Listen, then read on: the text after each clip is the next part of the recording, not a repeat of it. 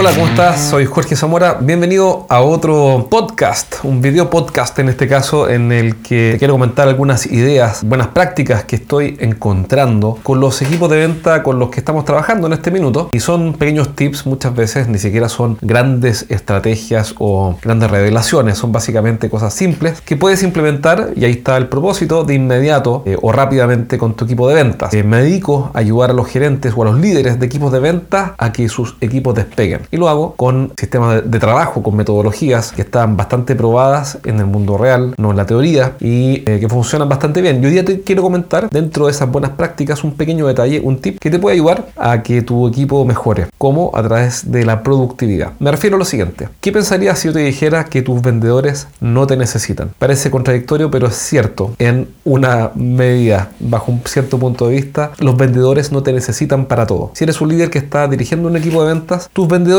te necesitan solo para los desafíos más complejos y más grandes. Me refiero a lo siguiente, por ejemplo, supongamos que tú estás trabajando con un ejecutivo de ventas y él te presenta su pipeline, es decir, la acumulación de las oportunidades que tiene para cerrar negocios durante este periodo mes, trimestre o lo que sea. Normalmente hay en el pipeline un 80-20 como en todo en la vida hay una ley de Pareto. Y los negocios más pequeños, normalmente los vendedores pueden resolverlos solos o con muy poca ayuda. El error más común es dedicarle el mismo tiempo, tú como gerente o líder del equipo de ventas, es dedicarle el mismo tiempo a cada uno de los negocios del pipeline y no asumir la realidad. ¿Cuál es la realidad? Y es lo que veo todo el tiempo. Y es que tus vendedores necesitan apoyo solo para los top 3, top 4 o para los 5 negocios más importantes que tienen, más complejos, y no para todos los otros pequeños negocios que tienen en su proyección de ventas. Porque ocurre Ocurre normalmente porque los negocios, mientras más grandes las oportunidades de venta que tiene tu equipo, van a ser blanco de más ataques de la competencia. Obviamente, un negocio de un millón de dólares, supongamos en una cierta industria, todos tus competidores van a estar al tanto y van a estar participando y los jefes de venta con esos vendedores o los gerentes con esos vendedores van a estar al tanto y van a estar reportando sus avances para ganar este negocio. Cuando hay un negocio de mil dólares, por ejemplo, a nadie le importa y nadie se va a dar cuenta de eso. Y vas a poder, y tu vendedor,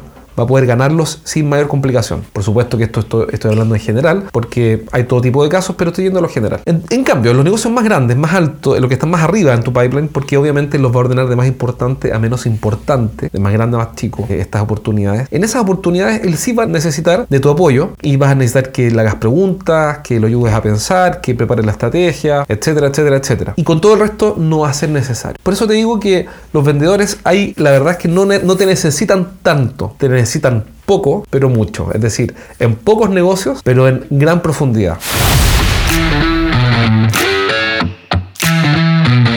Entonces, el, mensaje de este video es bien simple, es no cometas el error de repasar todos los negocios que tiene tu vendedor o cada uno de tus vendedores por igual, dedicándole, por ejemplo, a cada oportunidad 5 minutos o 3 minutos o lo que sea, sino que enfócate mucho en poco, en la parte superior del pipeline donde están los 3, 4, 5 negocios más importantes y deja al resto que él haga todo el trabajo porque en realidad no te necesita para, para cerrar esos negocios. ¿Qué tipo de ayuda puedes hacer en el long tail, en la distribución de pequeños negocios que obviamente él va a tener? Son ayudas más bien en el orden de la eficiencia. Por ejemplo, mejor plan de celular, facilidad para que pueda viajar, o quizás un asistente comercial que lo ayude con esos pequeños negocios, reducir la burocracia, eliminarle el papeleo. Son cuestiones que apuntan más a que él pueda hacer un uso más eficiente del tiempo. Pero a ti te necesita para pensar, para concentrarse en profundidad y ganar la mayor cantidad posible de esos pocos pero grandes negocios que están arriba en tu pipeline. Así que espero que este consejo, este tip práctico sea útil para ti, que lo implementes rápidamente si te hace sentido y si quieres que te ayudemos con cualquiera de nuestros cursos online o presenciales, especialmente dirigidos a gerentes de ventas o, líderes de equipos de venta que tienen un equipo, bueno entonces mándame un correo a jorge